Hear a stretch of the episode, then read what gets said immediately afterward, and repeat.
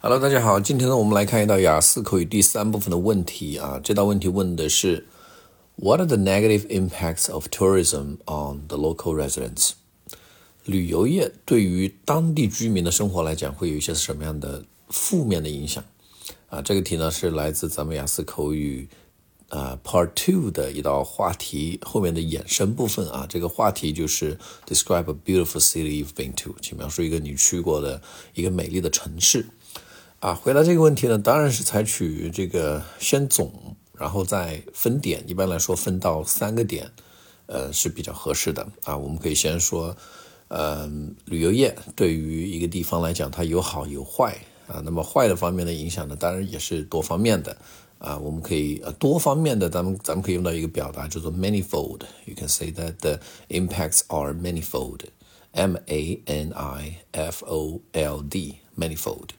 啊，也可以说 there are many dimensions of negative impacts 啊，有很多的 dimension 这个单词啊，维度的那个单词，呃，很多同学应该都知道啊。那么讲完这个总的这句之后啊，咱们再去分三个大点来进行阐述啊。我们能想到的很简单，第一个点就是呃，会造成交通拥堵啊，因为 many visitors coming to one place。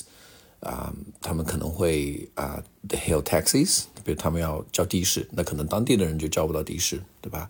那他们如果 driving 啊，if they drive，and then probably the local people will find that there's not enough parking place，那可能他们也要停车，那会造成呃当地的人没办法停车。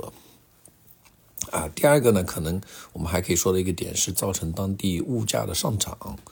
嗯，那因为 population means demand 啊，这个人口就意味着呃这个需求，那么需求就会导致价格的上涨上涨。咱们可以说 the demand increases the price。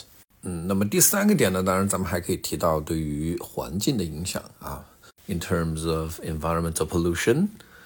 啊，首先呃这个外地人。啊，这些 visitors 游客啊，去到一个地方，如果这个人数太多的话呢，当然可能会造成大量的这个 carbon emissions，呃，就是碳排放啊，and also if if these visitors are not well behaved and they'll probably litter around，litter 就是扔垃圾啊，L I T T E and they might pollute um the you know habitat of the local residents as well as local animals 啊，对于当地的人啊和当地的这个野生的动物，他们的这个 habitat 就是栖息地啊，都可能会造成一些负面的影响。好，那么这三个点都讲完之后呢，当然我们就说可以上升一下、升华一下啊，就是啊，所以啊，开发一个地方的旅游业，我们也需要非常的注意这些负面的影响才行啊。当地的政府啊，当地的权威部门。就需要 take actions。好，那么有这样的一个思路之后呢，我们来串一下我们答案啊，看是一个什么样子啊。So, what are the negative impacts of tourism on the local residents?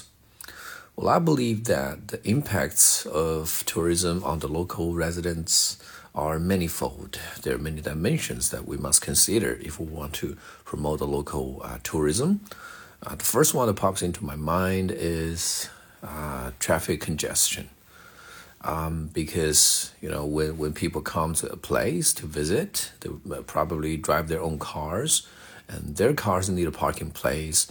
So the local people will probably find that they have no place to park, and also they will increase the traffic flow on the road.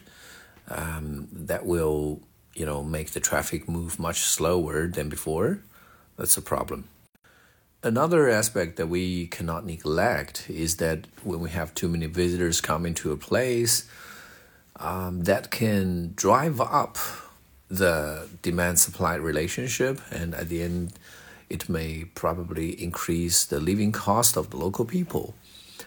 And last but not the least, um, we also need to pay attention to the pollution that tourism causes um, the carbon emissions, the littering, and the waste of recyclable materials, they are all detrimental to uh, the development of local area. so the local authorities must pay attention to it before it wants to boost the local tourism.